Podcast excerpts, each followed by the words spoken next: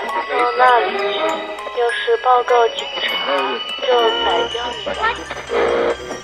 这儿是地窖，不会有人来救你的。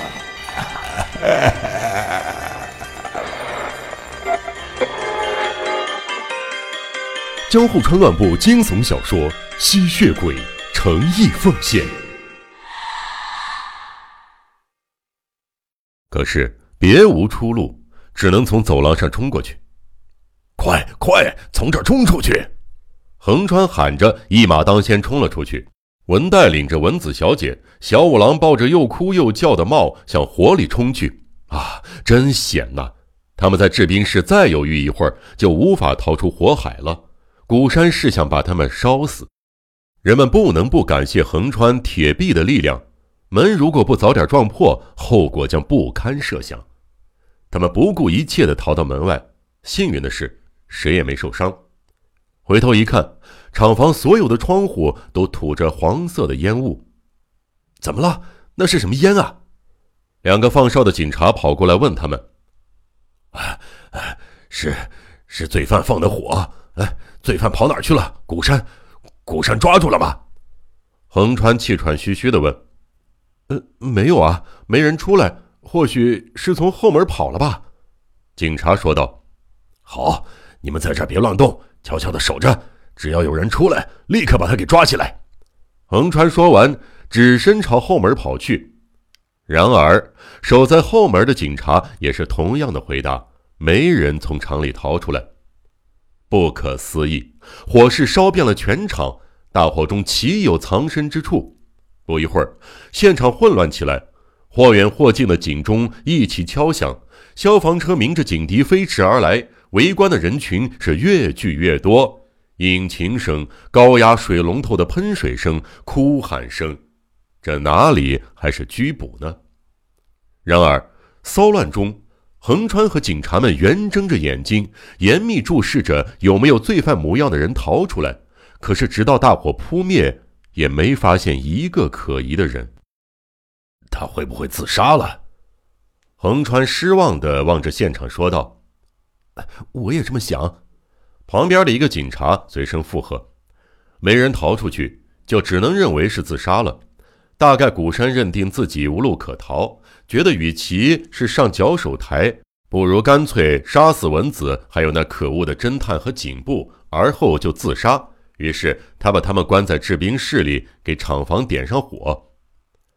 次日的清晨，搜查现场发现，横川的推测是正确的。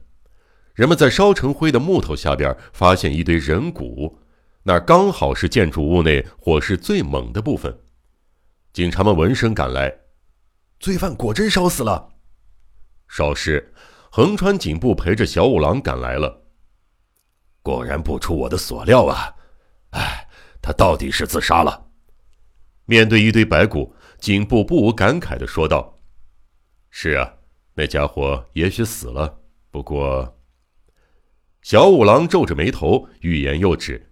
他也不能肯定这堆白骨不是古山的。案件了结了。丧心病狂的复仇恶鬼古山三郎死了，饱受其折磨、九死一生的烟柳文子终于是脱离了苦海，恢复了原来那平静的生活。然而，有一个人不相信案件已告结束，那就是小五郎。他怎么也不相信古山那蛇蝎一样强烈的复仇心竟然会这样消失了。持有这种怀疑的只有小五郎一个人。这一大不幸，更为不幸的是，自制冰厂纵火事件以来，因为以前的跌打损伤重又发作，小五郎又卧床不起了。这一天，横川警部去看望住在 S 医院里的小五郎，又过去半个月了，看来古山真的被烧死了吧？不然，他不会这么久没有动静的。警部和多数人一样，也相信古山被烧死了一说。我们没有什么证据能够证明那些骨头是古山的。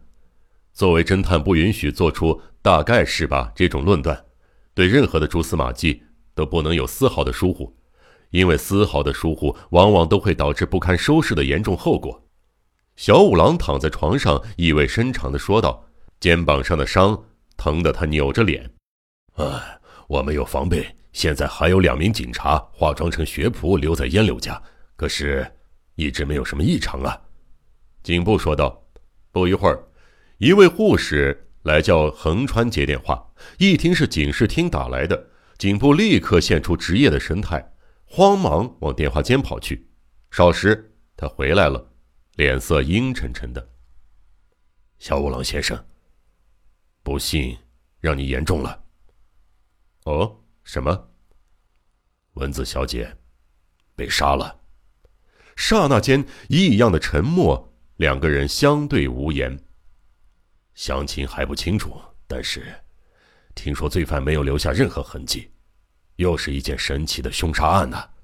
唉，警部一边准备动身，一边说着：“我先到烟柳家去看看，而后再把详情告诉你。给我打电话吧。真遗憾，我不能在现场了。不过到电话间我还是能走的。一定要把情况给我说说。”小五郎试着从床上爬起来，再三叮嘱。横川坐上一辆出租汽车，赶到了烟柳家。化妆成学仆的两位警察迎到门口，检察官们也都来了。凶杀现场就是听众朋友们已经十分熟悉的那间西式客厅。文子倒在沙发上，浑身血淋淋的，已经死了。致命的伤是从背后刺入左肺深部。凶器是一把没有什么特征的匕首。真不明白，怎么会出这种事？简直是在做梦啊！奶妈阿波抱着哭丧着脸的帽站在客厅里。在作案现场，警察署侦查主任已把门窗、家具等等仔细的检查了一遍。他一边检查，一边听着阿波的话。这会儿，他走到两个人的身旁，插话说道。所有地方都检查了，没有任何犯罪进来和出去的痕迹啊！呃，这这，我也感到奇怪了。哎，阿波皱起了眉头。侦查主任对横川解释道：“凶杀是在阿波和被害者说过话，把孩子领到走廊里的间隙发生的事情。他听到一声惨叫，推门一看，被害者已经倒在地上了，罪犯已经无影无踪了，是吧，阿波？” 对，就是这样。我把帽带到走廊上玩，只有五分钟左右。那会儿我一直站在这门边上没离开过。坏蛋准是从别的地方溜进屋的。可是不可思议的是，别的地方并没有入口啊！侦查主任接过来说：“窗户上钉着铁丝网，天花板上涂着灰泥，地板上也没有什么异常。而且你们也看到了，这间屋子里没有什么橱柜之类的家具啊。”不可能是藏在什么地方吧？听了这番说明，横川没有马上相信，因为以前就是在这座二楼的书房里也发生过凶杀事件，看上去罪犯也不可能出入现场。于是，横川自己在地板上趴了一会儿，把墙壁摸了个遍，严密的检查了老半天。天花板上、墙壁里、地板下边都没有藏身处，窗户上的铁丝网是文子刚换的。没有什么异常，于是剩下来的只有那扇门了。再三询问阿波，他仍然是刚刚重复的话：“从我离开这房子到出事儿，这门一直都在我的眼前啊！即使我不注意，有人进屋，我也不会看不到的。”这么说，罪犯像空气一样是个无形的家伙，要么就是文子自杀了，二者必居其一。可是这二者都不可想象。蚊子的伤口是在自己怎么也够不着的部位啊！横川感到一筹莫展。他想起刚才在医院里小五郎说过的话：“对，给小五郎挂个电话吧。”刚好客厅里就有电话。警部详细的把现场的情况以及罪犯不可能是外来的事告诉了小五郎。小五郎拿着电话沉思片刻，少时又精神振奋的说道：“蚊子有没有在那间屋子里换上新家具？”家具是什么时候送来的？你问一下。警部问阿波之后回答说：“家具全换成新的了，是五天前送来的。可是这五天前闹鬼和厨房食物被偷都是那时候开始的。”啊，这么说还真的是呢。横川还没明白真相，可是对这耐人寻味的时间上的一致感到惊讶。蚊子是倒在长沙发前，是吗？那么阿波离开那间屋的时候，被害者在什么地方？是坐在长沙发上吧？对，是这样。那么长沙发上有没有血迹？有不少呢。于是小五郎又陷入了沉思。横川在电话里和小五郎交谈着，可以感觉到小五郎的推理已经集中到了某一点上，却不清楚他在想什么。喂，我把电话挂上了呀。等了老半天不见小五郎开口，颈部催了起来。哦，等一会儿，我好像明白了，罪犯绝对不可能进出，绝对不可能。那么案件发生那屋里一刻也没断过人。横川望了一下旁边的警察，说道。没有，屋里一直都有人。那就对了，我觉得罪犯很可能还在那间屋子里。横川一惊，扫视了一下周围。小五郎要在电话里破案，而且他说罪犯就在这屋里。可是满是警察的屋子里哪有罪犯呢？刚才已经严密的搜查过，屋子里无处藏身。呃，这里除了检察官和警察，没有别人啊。不不，罪犯不会在你们能看到的地方。他藏起来了。如果我的推测不错的话，那家伙准藏在一个意想不到、谁也看不见的地方。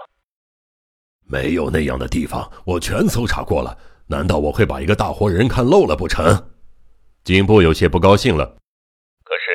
也有你没有搜查过的地方啊，横川警部。你还记得那个小说家原田黑红吗？小五郎忽然问起了这个问题。我记得他写过一本小说，叫做《沙发里的人》。知道吗？沙发里的人。是啊，啊，原田是充当古山助手死于非命的。他们曾经是朋友，因此古山不会没有看过他的小说。看了他的小说，他就会想按照小说家幻想出来的作案手法去实践一下。因为啊，五天前啊，新做的家具运到那个屋子里去了。家具。横川没看过原田黑红的侦探小说，也没明白小五郎的真意。就是蚊子被杀的长沙发，好好检查一下那只长沙发吧。颈部握着听筒，眼睛朝长沙发望去，看着看着，他的眼睛越睁越大。啪的一声，听筒从他手里滑落到了地上。看，快看！随着颈部的喊声，人们的视线一起投向长沙发。吧嗒。吧嗒，轻微的滴水声。殷红的血液从长沙发下面滴落到地毯上，不一会儿，地毯挖处成了一个小血池。显然，这不是被害者文子的血。长沙发的表面有血迹，那些早已经干了，不会现在还往下滴，而且。血滴得越来越快，最后竟像一根红毛线一样从长沙发底下连到了地毯上。巨大的长沙发犹如生物一样在流血，人们屏住呼吸，紧张地凝视着这一奇异的景象。沙发里的人啊，多么奇异的手段！古山三郎藏在长沙发里。从靠背和坐垫交接处那深深的缝隙里刺出匕首，杀死了坐在长沙发上的文子。打开沙发一看，厚厚的坐垫下面没有弹簧，濒死的古山躺在里边。他在沙发里听到了横川的电话，认定自己已经无法逃脱。没有武器的他，便将一把小刀刺入自己的心脏，此刻已奄奄一息。人们把古山从沙发里拖出来，放在文子的尸体旁边。一个英俊的青年，一个美丽的女子，他们曾经是情人，而实际上，一个是惩罚者，一个是被惩罚者。他们双方几乎同时辞别这个世界。古山微微睁开紧闭的双眼，望着横川，接着稍稍扭动了一下脑袋，盯着躺在身旁的文子的尸体。他用尽最后的一点力气，把没有血色的手伸向蚊子，手指像虫爬一样，一点点、一点点的贴近，终于触到了蚊子冰凉的左手。啊，多么执着！难道复仇鬼濒死之际还要去撕抓仇人的尸体吗？不，不是，他不是抓，而是握住了蚊子的手，冰凉的手同冰凉的手握在一起。接着，古山的嘴奇怪的动了动，发出了一声可怕的抽泣声，身子便不动弹了。人们感慨万千，默默地望着这一男一女手握着手的尸体。此时此刻，他们已毫无敌意，犹如一对情死的恋人，亲密地长眠在一起。悬疑、悬疑、惊悚、恐怖、恐怖、推理、推理，《江户川乱步小说集》，我是播讲人赵鑫。让我们一起走进这个光怪陆离的世界。光怪陆。